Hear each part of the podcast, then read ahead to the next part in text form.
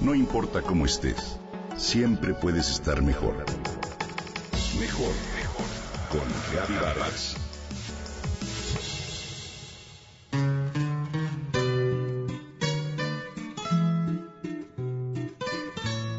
Viene la muerte luciendo mil llamativos colores. Ven, dame un beso, pelona, que ando huérfano de amores. Cantamos en los panteones y festejamos a las almas en pena.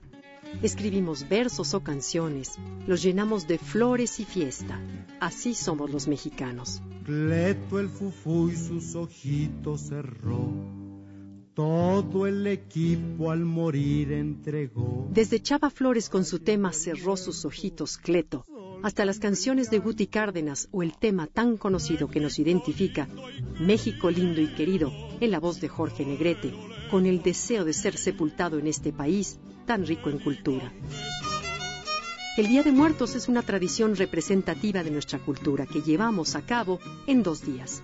El primero de noviembre dedicado a las almas de los niños y el 2 a las de los adultos. Su origen viene de la unión de las culturas prehispánicas y europeas, ya que éstas dieron lugar a la riqueza de los ritos y las ceremonias que por lo general realizamos en estas fechas.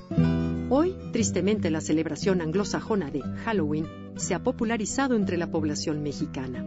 Sin embargo, en la mayoría de las familias, la tradición persiste y aún se colocan ofrendas muy particulares, ya sea de bienvenida o para iluminar el camino de regreso a casa.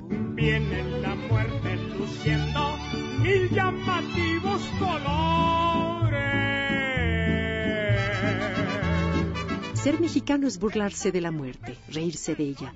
Después de todo, pasado el tiempo, cuando la corrosión natural, las bacterias y los gusanos cumplen su labor y hacen que desaparezcan las entrañas, la piel y la carne, la calavera desnuda muestra una risa perpetua dice José Antonio Hernández García. En general, el Día de Muertos tiene varios elementos importantes. Los altares, claro, pero también la Catrina y las denominadas calaveritas. La Catrina, originalmente denominada calavera garbancera, popularizada por el grabador José Guadalupe Posadas, representa una dama de alta sociedad que refleja el hecho de que la presencia de la muerte está presente en cualquier estrato social. La muerte es democrática, ya que a fin de cuentas, güera, morena, rica o pobre, toda la gente acaba por ser calavera, señaló José Guadalupe Posadas. La historia de la Catrina empieza en los gobiernos de Benito Juárez, Sebastián Lerdo de Tejada y Porfirio Díaz. En estos periodos empezaron a popularizar textos escritos por la clase media que criticaban la desigualdad social. Se empezaron a reproducir en diarios como El Padre Cobos, El Aguizote y La Patria Ilustrada es decir, en sus inicios representaban al pueblo, a la situación de la época. Hoy se asocian mayormente con el Día de Muertos. Las calaveras literarias son composiciones en verso que en víspera del Día de Muertos se suelen escribir como otra de las manifestaciones de la cultura en la que se hace burla de vivos y muertos.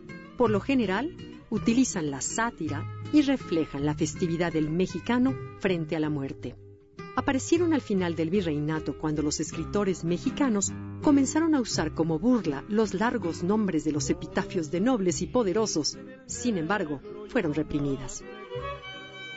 Hoy son una forma de expresión propia y muchas de las veces se utilizan para hacer burla de distintos personajes.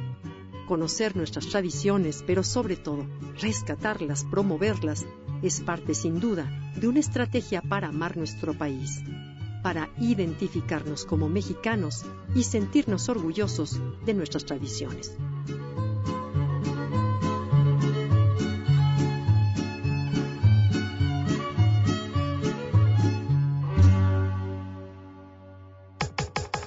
Comenta y comparte a través de Twitter.